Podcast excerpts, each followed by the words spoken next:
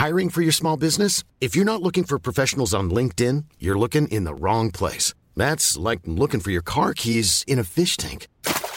LinkedIn helps you hire professionals you can't find anywhere else, even those who aren't actively searching for a new job but might be open to the perfect role. In a given month, over 70% of LinkedIn users don't even visit other leading job sites. So start looking in the right place. With LinkedIn, you can hire professionals like a professional. Post your free job on linkedin.com slash people today.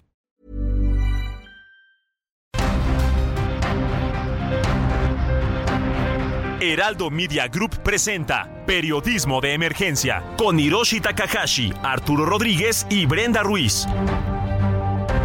Con las reglas del oficio. Comenzamos.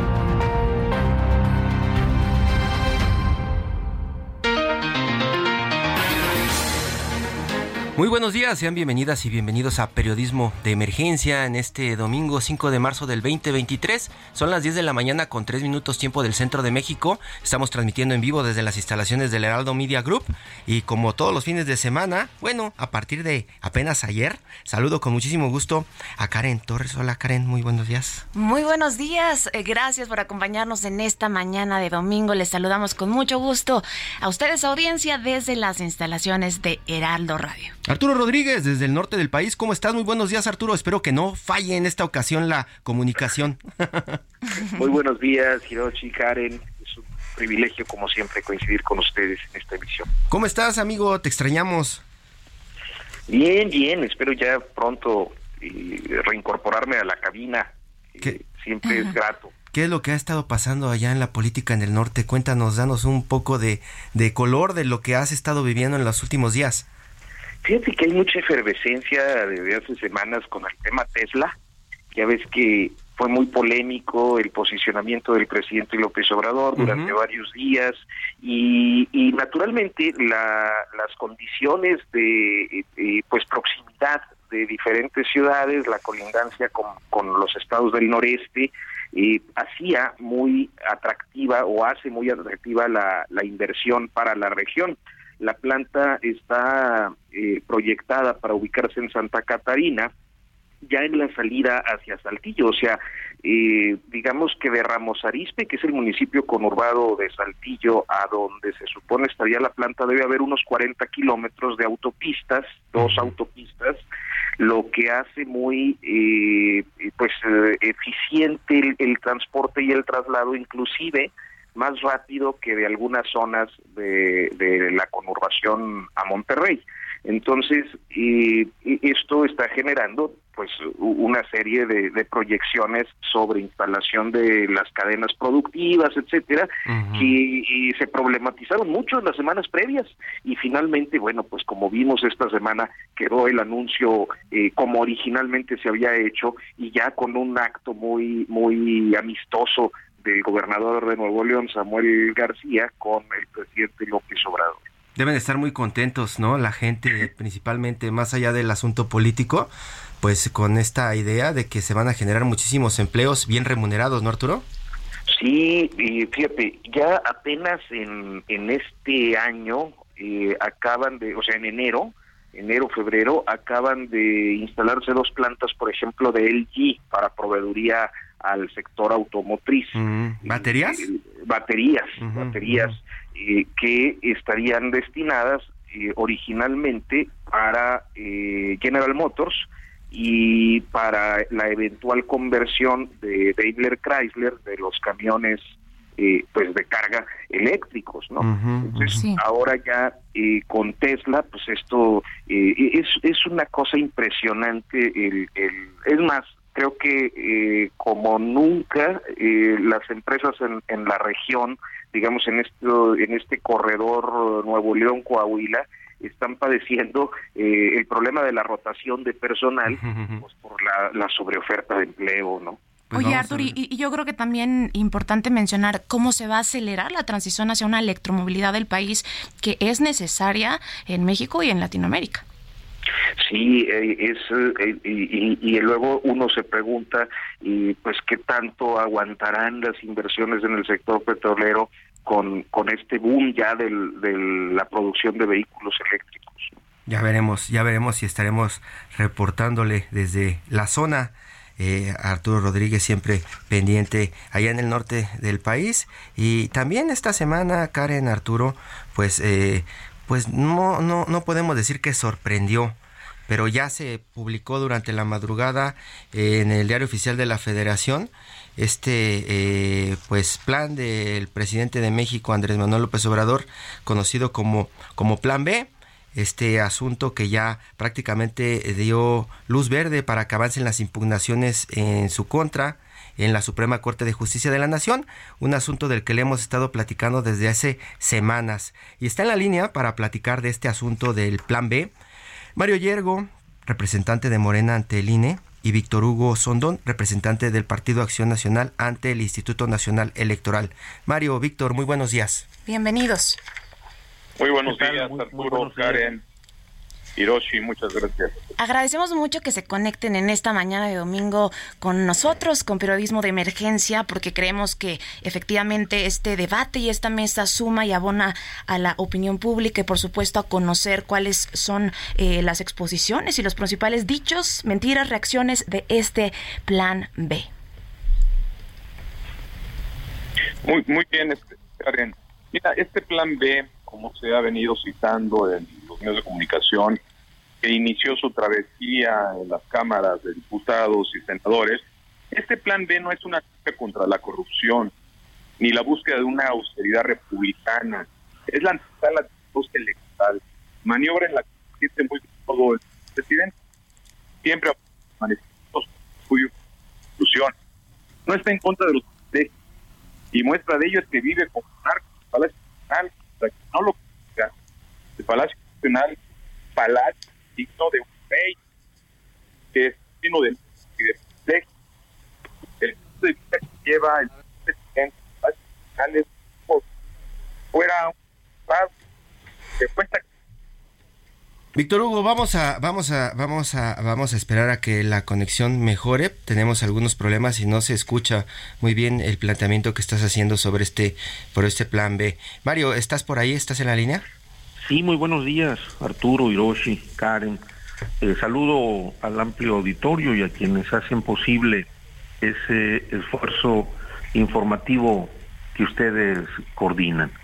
Si me permite eh, dar el contexto de lo que se conoce como Plan B, que no es otra cosa que eh, la iniciativa de reforma a leyes secundarias que envió el presidente de la República, el licenciado Andrés Manuel López Obrador, inicialmente a la Cámara de Diputados y una vez concluido el proceso legislativo en la Cámara de Senadores. Y como bien apuntaban al inicio de esta de esta entrevista eh, ya fue publicado en el diario oficial de la Federación que es prácticamente el último acto eh, administrativo que corresponde al Poder Ejecutivo y desde luego ya una vez publicado, pues desde luego que quienes tienen el derecho a interponer algún recurso ante la Suprema Corte de Justicia de la Nación contra esta reforma, pues están en su derecho. Están en su derecho, tienen luz verde una vez que está ya en el diario oficial. Sí, por supuesto es parte del, del proceso que se tiene que eh, cumplimentar y bueno, pues ya está publicado en el diario oficial de la federación. Pero ¿cuál es, dándole contexto al tema, qué, es lo que defiende la oposición y qué, a qué es a lo que se resiste la burocracia dorada del Instituto Nacional Electoral, encabezada por Lorenzo Córdoba Vianelo y por Ciro Furayama, que han sido los dos consejeros que de manera furibunda han eh, en los medios de comunicación y ante la opinión pública, pues desde luego sembrar una falsa narrativa de esta reforma a las leyes secundarias. Y cuando hablo de leyes secundarias, hablo de la Ley General de Instituciones y Procedimientos Electorales, hablo de la Ley General de Partidos Políticos, de la Ley de Comunicación Social entre otras. ¿Qué, ¿Cuál es esa falsa narrativa de la oposición? Que si el Instituto Nacional Electoral va a desaparecer, que si van a desaparecer las juntas locales, que si van a desaparecer las juntas distritales. Quiero decirle a la opinión pública, quienes nos ven y nos escuchan, que no se está desmantelando al INE ni se está desapareciendo al Instituto Nacional Electoral. Quiero decirles qué les duele a esa burocracia dorada, que simple y sencillamente esta iniciativa del presidente plantea que ningún funcionario del Instituto Nacional Electoral va a percibir un salario mayor al del presidente. Mario, vamos a escuchar a, Víctor Hugo para que nos cuente él precisamente qué es lo que le duele a la oposición, ¿no? Con gusto. Víctor Hugo, Víctor Hugo, buenos días, perdón. Vamos a retomar esta comunicación. Eh, esperemos ya, ya escucharte muy bien. ¿Qué le duele, qué le duele a la oposición con esta publicación en el diario oficial de la Federación de este proyecto que sale desde Palacio Nacional? Eh, muchas gracias, Arturo. Oye, esto no le duele a la oposición esto le va a doler a la vida democrática del país. Este plan B no es una lucha contra la corrupción, como decía en el inicio de la intervención, ni es la búsqueda de una autoridad republicana. Es la antesala del caos electoral. Quieren apropiarse de quién organiza las elecciones, quieren apropiarse, como se hacía en tiempos pasados de Bartlett, que por cierto, trabaja para el presidente de la República, el que tiene el sistema en 1988, quieren instaurar procesos electorales como en los años 70, donde el gobierno organizaba y calificaba los procesos electorales. Es por eso el hecho de que esta, este plan B es vil, vengativo y voraz. Y déjame decirte una a una cada de las palabras que acabo de mencionar. Es vil porque sin escrúpulo alguno mandan a la calle a miles de trabajadores del servicio profesional de carrera sin importarles absolutamente nada. Por supuesto, de qué dirán sus familias menos. Más de 1.300 plazas del servicio profesional electoral, más el personal administrativo que podría rondar en los 6.000 despidos, es justo decirte que estas 1.300 plazas de servicio profesional fueron concursadas. Se eligieron a los mejores, a los que participaron en todo un proceso de selección y se eligieron a los mejores. Es vengativo porque busca solo la venganza y revancha personal en contra de Lorenzo Córdoba, Ciro Murayama y Mundo Jacobo Molina, que hasta hace unos días es el secretario ejecutivo. Esto no es una situación de venganza, este es un tema del avance democrático que ha tenido el país a través de esta institución, hoy denominada Nacional Electoral y que costaron muchos años de desarrollo para poder llegar a este punto en donde son totalmente confiables y que este trabajo de tierra que hacen estas miles de personas, que son las que saben organizar las elecciones, son a las que quieren quitar. Y es voraz porque destruye al INE, aunque diga lo contrario el representante de Morena, y pretende devorarlo con la estructura del gobierno. Estas 300 estructuras en cada uno de los distritos electorales del país quieren que sea absorbido por las estructuras del gobierno. Se termina con las vocalías de organización de capacitación del Registro Federal de Electores, de la Secretaría de Organización, en las juntas distritales, para que tengan su unidad, su amplia experiencia, deje que todos los vocales, el que, el que al no poder realizar todas las funciones que hacían las, las demás vocalías, tendrán que pedir auxilio del gobierno, que eso es lo que ellos quieren, que mandaran a los hijos de la nación a organizar la elección. De 2.571 miembros del servicio profesional quedarán solo 396. Es decir, contrario a lo que dice el representante de Morena, aquí tengo las cifras, tengo los números, es decir, van a quitar el 85% de este personal. Busca infiltrar a los militantes en las casillas, que los funcionarios desconozcan su labor para que haya caos. Reducen el tiempo para reclutar y capacitar a funcionarios de casilla a más de la mitad del tiempo, al pasar de 54 a 26 días el tiempo para ambas situaciones. Al no estar bien capacitados, ustedes entenderán que los funcionarios serán presa fácil de las hordas morenistas que pretenden provocar que en las casillas haya desorden y descontrol para así hacer fraude electoral. Buscarán infiltrar a sus militantes y burócratas para manipular las casillas. Atentan contra el PRE, un instrumento tan importante que le da certeza a los procesos electorales, lo quieren quitar para que sea contado por ellos y que ellos mismos den el resultado en tiempos distintos. Arturo Rodríguez. eso, eso es muy importante para todos los que nos están escuchando. Los módulos de credencialización que en millones de mexicanos hemos sacado nuestro INE ya no serán independientes del gobierno y de los partidos. Con la reforma los módulos se instalarán en edificios de gobierno. El INE ya no es independiente en materia fiscal. Tienen que pidan limosna al imposibilitar en manejar sus recursos, aquí se convertirá en gran proveedor electoral, estrangulando al INE y otorgándole como limosna y haciéndose pasar por el salvador de las elecciones. Buscan al descargar la fiscalización y quienes violen la ley están impunes porque también están plasmando eso. Como sucedió en el caso de Guerrero y de Michoacán, por esa reforma se limita la fiscalización de los recursos y no serán castigados quienes rebasen los topes de campaña. Imagínate, errante, ni los aspirantes que hagan pre-campaña sin reportar gastos. Arturo Rodríguez. Sí, eh, buen día. Pues miren, eh, creo que un, un aspecto que eh, cuando uno trata de ponerse en, un plano neutral, nos llama mucho la atención es la incapacidad para haber alcanzado consensos. Es como si pues las dos partes en esta oportunidad de reforma electoral se hubieran pegado, hubieran renunciado a hacer política, a hacer política democrática pues. ¿Cómo, ¿Cómo justificar esta falta de consenso? ¿Cómo explicar cómo capturar esta eh, posición reformar eh, una parte y por la otra de resistir la reforma? Mario, adelante.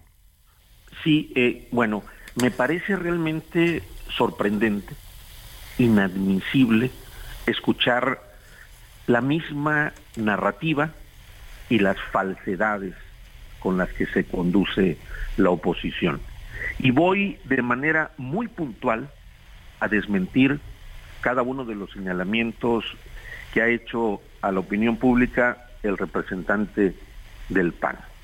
Él habla que se desaparece el 85% de los trabajadores del servicio nacional profesional electoral.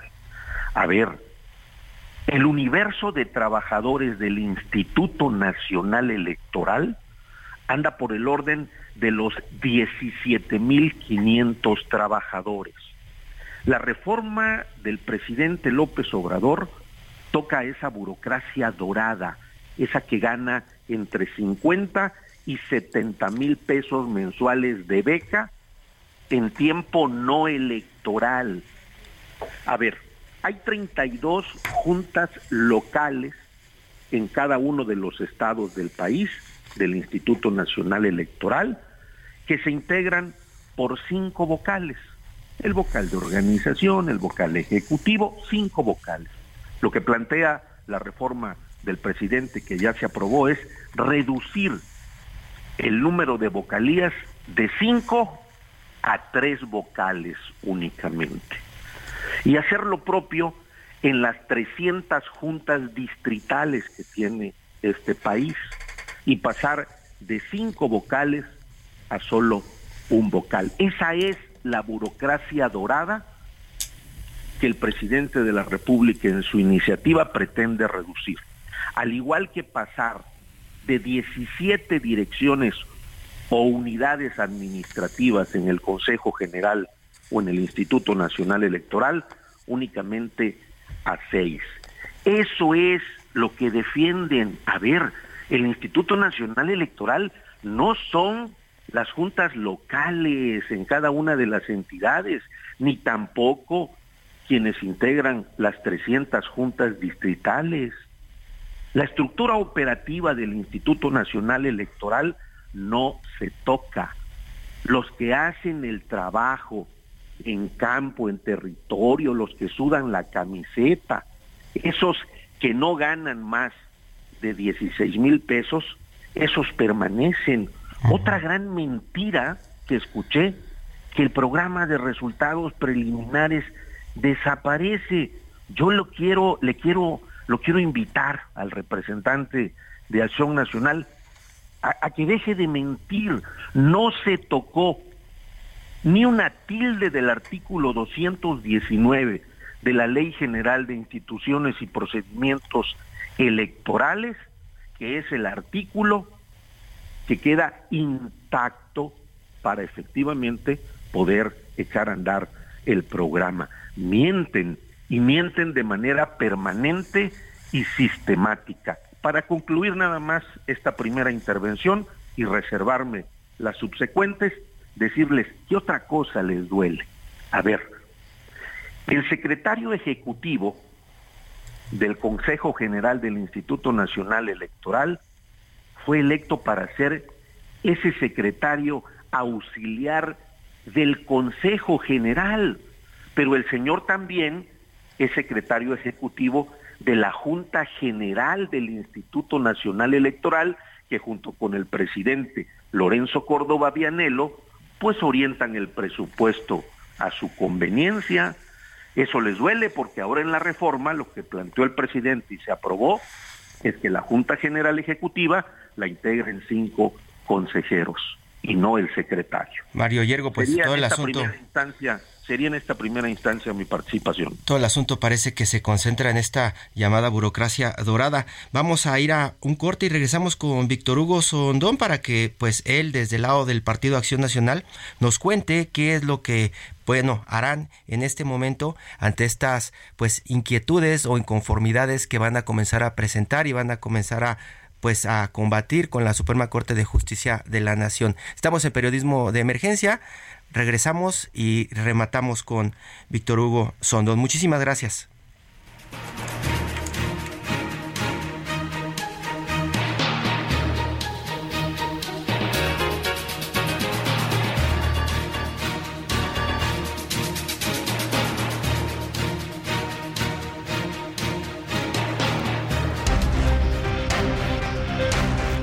Momento continuamos en Periodismo de Emergencia por el Heraldo Radio.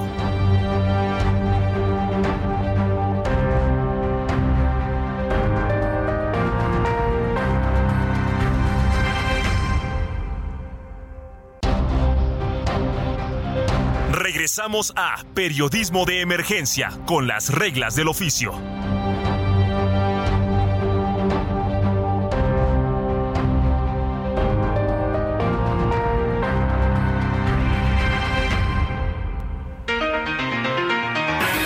Muchas gracias por continuar en Periodismo de Emergencia. Son las 10 de la mañana con 30 minutos y estamos platicando con Mario Yergo, representante de Morena Anteline, y con Víctor Hugo Sondón, representante del Partido Acción Nacional ante este instituto.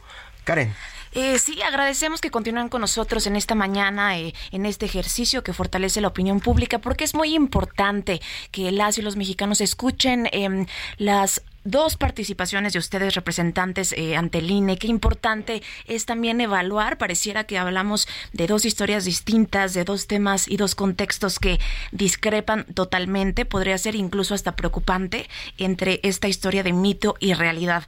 Eh, ahora vamos, por supuesto, a ceder el paso a este pronunciamiento de Víctor Hugo Sondón, quien nos pueda decir qué puede hacer el PAN para eh, Em, evitar eh, que la credibilidad de las elecciones y resultados puedan estar en riesgo en este que ustedes llaman desmantelamiento del el INE? Sí, este, mira, nosotros somos gentes de instituciones, nosotros sí creemos que la ley es la ley, a diferencia del presidente de la República y de su secreto. Nosotros junto con la ciudadanía Hey, it's Ryan Reynolds, and I'm here with Keith, co star of my upcoming film, If, only in theaters, May 17th. Do you want to tell people the big news? All right, I'll do it. Sign up now and you'll get unlimited for $15 a month in six months of Paramount Plus Essential Plan on us. Mintmobile.com slash switch. Upfront payment of $45 equivalent to $15 per month. Unlimited over 40 gigabytes per month. Face lower speeds. Videos at 480p. Active Mint customers by 531.24 get six months of Paramount Plus Essential Plan. Auto renews after six months. Offer ends May 31st, 2024. Separate Paramount Plus registration required. Terms and conditions apply if rated PG.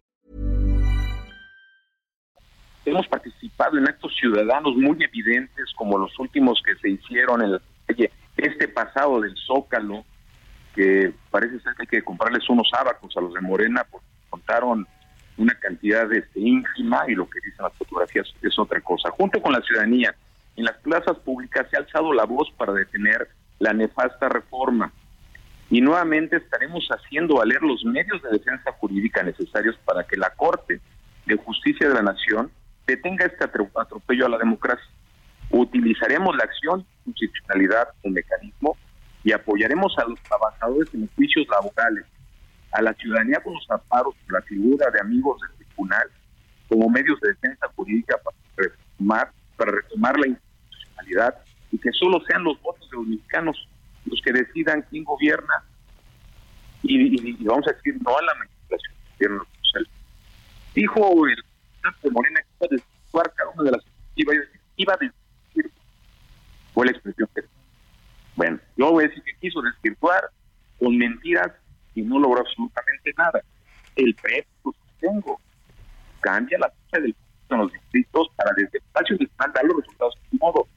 Ya no será el miércoles cuando se haga el cómputo en que los partidos y los funcionarios ya han analizado las actas y las posibles irregularidades, sino que la misma noche del domingo se hará el cómputo bajo la presión de anuncios falsos de victoria. Le dan un golpe al PES, señor este representante Moreno, que diga que no, que ya no será el instrumento que la misma noche de elección ofrece tendencias casi siempre exactas, sino que pretenden sea desde Palacio Nacional, en una de sus mañaneras, que digan quién ganó y quién perdió las elecciones. En ese sentido, hay que, hay que decirlo también este, y muy claro, ante una inminente amenaza de reformar, sin tocar, sin pretender que pudieran hacerlo mediante la Constitución, por eso lo hicieron las normas secundarias, es que nosotros estaremos yendo a la Corte y a otras instancias jurisdiccionales del país. La reforma obliga Oigan esto, la reforma obliga al instituto a eliminar 300 juntas distritales, aunque lo niegue que son las encargadas de realizar en el terreno la preparación, organización y celebración de las elecciones. Es decir, mutilan al INE en las responsabilidades operativas, lo que pone en alto riesgo, riesgo sus tareas en la preparación de la elección. Se establece también la reducción de la estructura de las 32 juntas locales que hay en todo México, lo que implica el recorte, nuevamente tocamos uno de de 200 plazas que cubren hoy en día estas actividades específicas y que son especializadas y que se han venido especializando y preparando constantemente para el buen desarrollo de los procesos electorales, las cuales quedarán acéfalas. Al golpear al INE, desde lo local y lo digital, golpean a las instancias encargadas de garantizar los derechos a la identidad, a la asociación política, a la igualdad y no discriminación, principios fundamentales de la Secretaría del Voto, a elegir libremente a sus representantes y gobernantes, a la información y la transparencia por la que tantas generaciones lucharon para que se establecieran en las elecciones, a la participación en condiciones de equidad, de ser electo, y a la justicia en materia electoral. Imagínense y que digan que esto no es cierto, que esto no está pasando y que no va a pasar. Han aprendido muy bien el discurso de mentiras. Por cierto, al presidente de internacionales le han contado las cantidades que ha mentido. Yo creo que hay que empezarse a contar también los representantes. Esas son modificaciones que afectan directamente al padrón electoral y a la cartografía electoral, ya que las juntas son donde se actualiza el padrón y se expiden las identificaciones necesarias para ejercer el voto. La de ambos instrumentos se verá comprometida, tanto en su calidad como en su alcance. Y los trámites todos relacionados a ellos, ya que solo afectan el vínculo de la ciudadanía con el Estado mexicano. 143 centros de verificación y monitoreo se verán afectados también. La reducción de las juntas también implica un recorte del 84%, señor representante de Morena, del servicio profesional electoral nacional cargos que son elegidos por concurso, es decir, con más de 1.500 puestos que son eliminados, como lo vuelvo a reiterar. Y no pueden decir y acusar ya lo, solamente con una palabra de... Ya lo, ya lo estaremos viendo, Víctor Hugo Sonó, representante del Partido Acción Nacional ante el Instituto Nacional Electoral. Muchísimas gracias, Víctor Hugo. Eh, si, si, si usted está de acuerdo, podríamos tener en una próxima entrega pues más eh, eh, actualizaciones sobre esta batalla que apenas inicia. Mario Yergo, representante de Morena Anteline, ¿algún comentario para el cierre de esta participación? Yo, una de las dudas que tengo, por cierto, es, ¿ya acabaron con la burocracia dorada o todavía hay oportunidad de la oposición para combatir estos movimientos? A ver, yo a mí me gustaría eh, decirle así muy puntual, de manera clara, al representante de Acción Nacional, que si realmente ellos fueran eh, un partido de instituciones, pues desde hace muchos años, en el sexenio de Felipe Calderón, hubiese estado tras las rejas y no hubiese hecho tanto daño. Genaro García Luna, hoy preso en una cárcel de Brooklyn y desde luego sentenciado por el gobierno americano. Yo eh, terminaría mi intervención y agradecería este espacio para decirle a quienes nos escuchan que las vocalías, tanto en las juntas locales como en las en las 300 juntas distritales, no son el INE, no son el INE. El INE son los capacitadores y asistentes electorales. El INE son la gente de territorio que hace el trabajo y no así esa burocracia dorada que integran las vocalías eh, locales y también en las juntas distritales. Esos vocales que ganan entre 50 y alrededor de 60 mil pesos mensuales por contestar o responder correos o integrar directorios. La chamba la hace la gente de abajo. Y de manera dolosa hacen inferencias matemáticas. Yo solo le preguntaría, o dejaría ahí a la opinión pública, si de los 17.500 trabajadores más o menos que tiene el Instituto Nacional Electoral, pues se quita esa burocracia dorada de 1.400 vocales, pues no representan ni siquiera el 8%. Eso es lo que duele, pero manejan las cifras a su conveniencia. Decirles que se han resistido a querer atender esta política de austeridad republicana que ha puesto en el debate público el presidente Andrés Manuel López Obrador y desde luego que se respeta la autonomía del órgano electoral, pero eso sí, se va esa burocracia dorada y se terminan los excesos. Se terminaron. Agradecerles este espacio Muchas y gracias. reiterarme a las órdenes cuando así lo, lo requieran para poder debatir este y otros temas. Muchas gracias, Mario Yergo, representante de Morena ante el INE, y Víctor Hugo Sondón, representante del PAN ante el Instituto Nacional Electoral. Dos narrativas, Karen. Dos narrativas, muchísimas gracias por acompañarnos y me hubiera quedado ganas de más preguntas, pero en otra oportunidad nos encantará que nos acompañen en este programa para seguir eh, fortaleciendo la opinión pública y por supuesto el debate de ambos partidos. Gracias. En Periodismo de Emergencia queremos conocer y compartir tu opinión.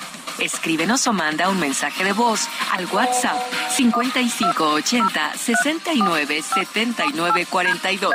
5580 69 79 42 y se parte de nuestra mesa de análisis. En esta ocasión en México no será el 8M. Colectivos feministas de todo el país convocan a participar en esta marcha feminista del Día Internacional de la Mujer el sábado 11 de marzo. Está en la línea Cielo García, activista y fundadora de la colectiva Mamá Feminista e integrante del comité organizador de esta marcha 8M. Cielo, muy buenos días. ¿Qué tal? Buenos días, ¿cómo están todos y todas? Muy bien, muchas gracias. Pues van a hacer esta marcha, esta convocatoria para el 11. ¿Por qué se cambia y no entre semana como pues podría ocurrir en cualquier otro año? Ok, la marcha del 8 de marzo, que caería en miércoles, se sigue llevando a cabo. De hecho, también muchas colectivas vamos a participar, pero se hace un llamado adicional a la marcha del 11 de marzo con el motivo de las colectivas que marchan en sus estados puedan participar en esta, digamos, otra marcha adicional contra el borrado de las mujeres y niñas. Entonces sigue sigue la del 8 y tendrán una del 11, otra otro otra celebración. Hemos Ah, estado sí. escuchando, hemos estado escuchando de separatismo y de que no hay un tema que una en esta ocasión. Cuéntanos un poco qué es lo que está pasando porque ya estamos desinformados realmente. Claro, mira, tristemente lo que sucede es que el 8 de marzo, con motivo de eh, que el feminismo, algunos tipos de feminismo se han vuelto inclusivos entonces están arropando otras luchas, como es el transgenerismo o el transactivismo, ¿correcto?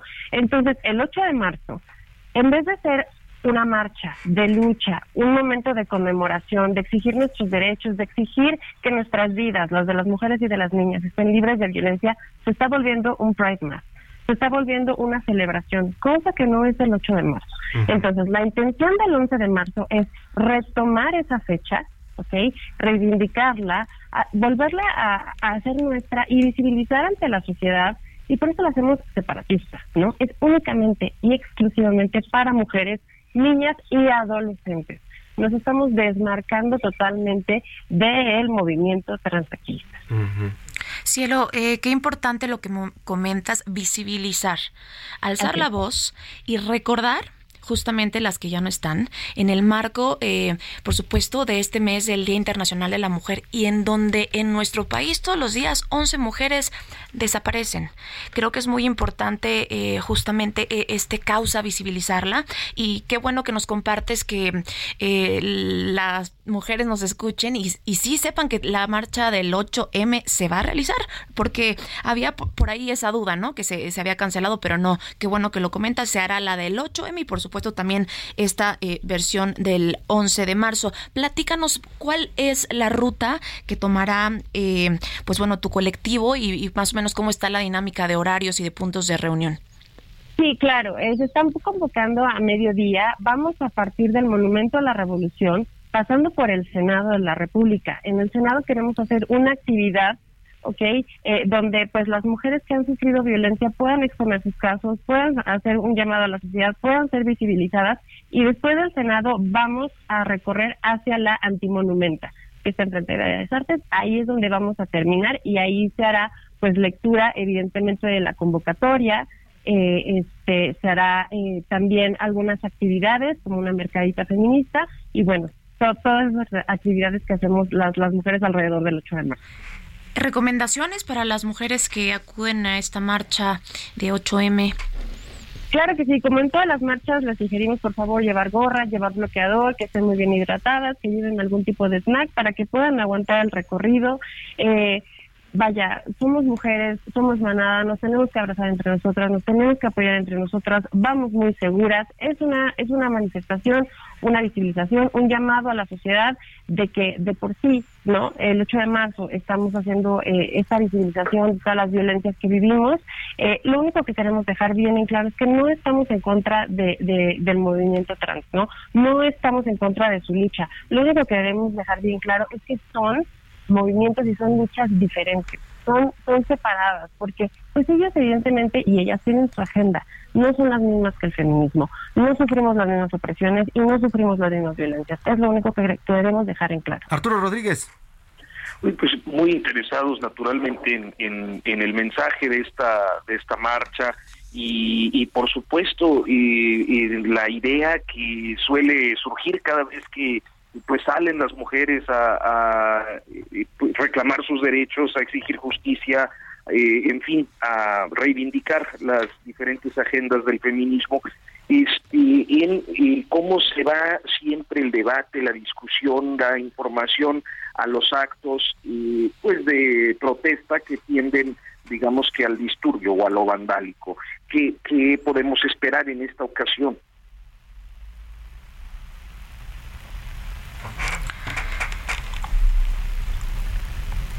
Creo que tenemos un problema otra vez con la comunicación. No, no nos escucha Cielo. Cielo, ¿estás por ahí? Sí, yo, yo, o sea, yo escucho, eh, mientras a ti te escucho perfectamente, pero a Arturo Rodríguez no lo escucho. ¿No lo escuchaste? Bueno, lo que está preguntando es que siempre se genera mucha expectativa con este tipo de movimientos por el asunto de los disturbios. Por lo general, las notas que damos en los periódicos tienen que ver con los disturbios, ¿no? Siempre es la foto en, primera plana, ¿no? De, de las mujeres vestidas de negro o rodeadas o aventando una bomba a molotov o pateando a unas policías, ya sabes, ¿no? Es como lo que, lo que, lo que se genera.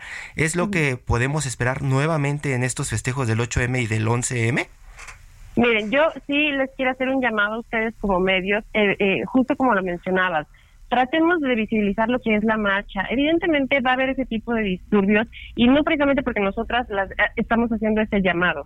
Simplemente sabemos que hay compañeras que tienen otra forma de accionar, ¿ok? Otra forma de manifestarse. No es la nuestra, nosotras no estamos haciendo una invitación a realizarlo, pero si hay compañeras que lo realizan, tampoco lo vamos a tampoco lo vamos a satanizar, tampoco lo vamos a juzgar y no lo vamos a criticar, ¿ok? Entonces yo sí les hago un llamado a ustedes también como medios de que nos enfoquemos a lo que realmente es la marcha, a lo que estamos pidiendo, por lo que estamos saliendo a marchar un día más y lo que queremos visibilizar más allá de los disturbios que se puedan ocasionar alrededor y en torno de la marcha. Cielo García, activista, fundadora de la colectiva Mamá Feminista e integrante del comité organizador de la marcha 8M. Muchísimas gracias, Cielo, y vamos a darle seguimiento. Esperamos que en la próxima entrega, el siguiente de semana puedas estar con nosotros y platicar de cómo va esta marcha que andan organizando. Muchas gracias. Gracias. Muy, muy buenos días. Buenos días. Buen día. Periodismo de emergencia.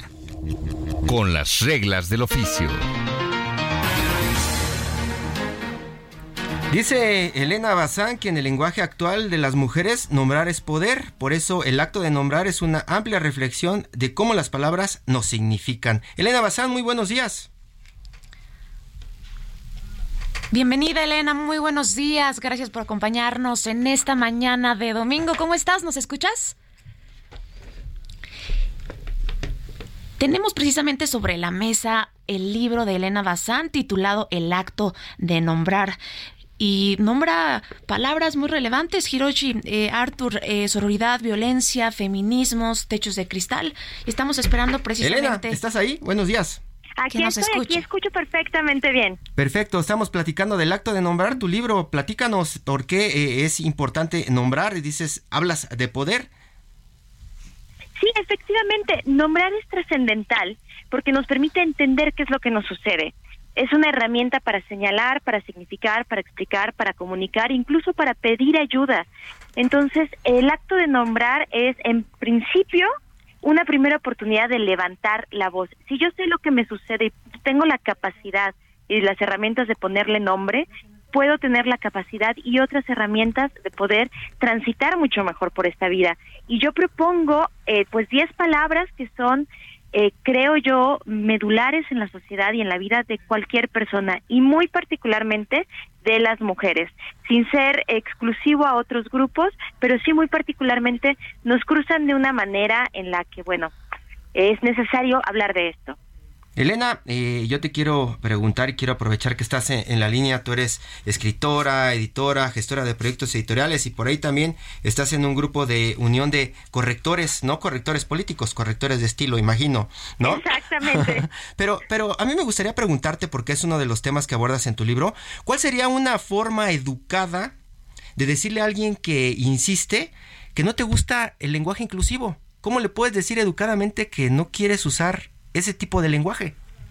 Ah, pues mmm, qué bueno que lo abordamos. Mira, hay un capítulo que se llama Ella y de hecho está escrito en lenguaje en género neutro porque hay otras posibilidades de nombrar y yo propongo tres herramientas. Hay un apartado que se llama alguien me va a regañar por usar lenguaje inclusivo y lo que yo digo o no es, usarlo. O no usarlo. Ajá. mira en principio nadie te tiene que, que, regañar o sentenciar pero tú tampoco a otros. Esto es muy muy importante. Entonces cuál es el punto para iniciar esta conversación cordial yo propongo tres elementos. El primero respeto. Hablar con respeto, si yo aquí me refiero y digo bienvenidos, queridos todes, algo hay detrás, hay una historia por la cual yo utilizo este recurso, así dice también tendrá algunas razones. Lo siguiente es conocimiento. No podemos ni utilizarlo ni negarlo sin el conocimiento de por qué es importante. Entonces yo invito a todas las personas a interesarse en qué sucede con el lenguaje inclusivo y por qué es trascendental para tantos grupos. Y por último, y tal vez el más importante, yo desde mi área pues más lingüística eh, eh, y académica, quiero hablar de criterio. El criterio es una decisión comunicativa.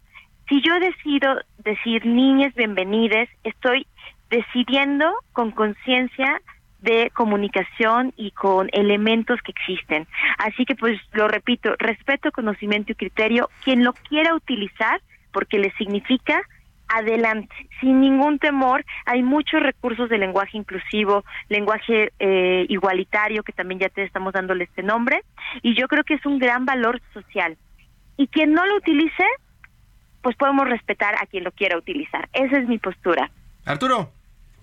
Hoy, pues mira, nos quedan pocos minutos y yo eh, tengo como cierta inquietud. ¿Cuáles son eh, o cuáles eh, palabras nos podrías mencionar, digamos que de reciente creación que se han incorporado independientemente de, esta parte del lenguaje inclusivo, a pues nuestras conversaciones cotidianas, a, la cotidianidad de, pues, de todos.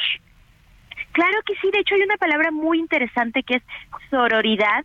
Quien no conozca esta palabra le invito a adentrarse en ella.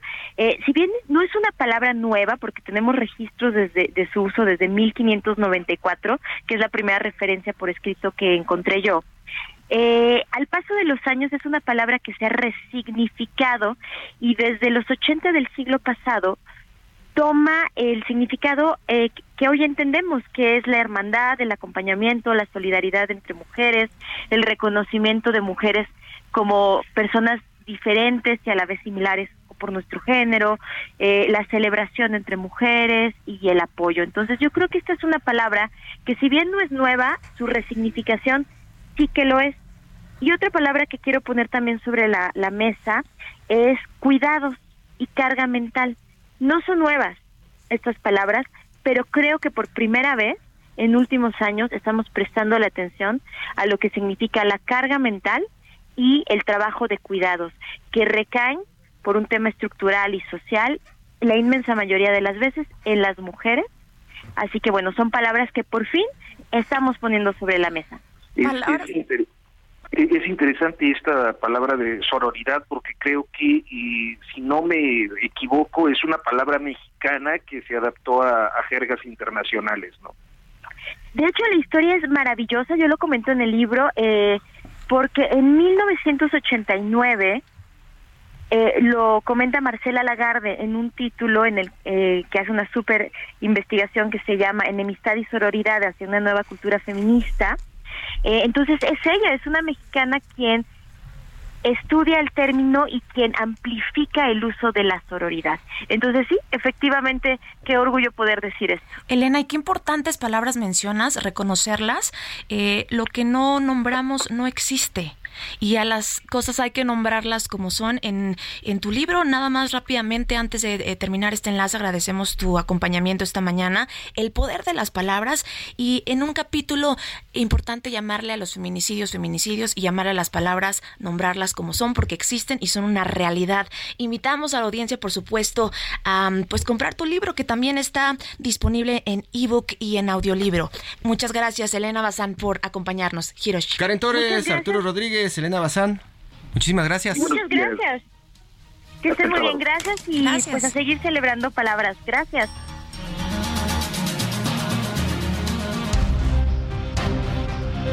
Esto fue Periodismo de Emergencia, con las reglas del oficio, en el Heraldo Media Group.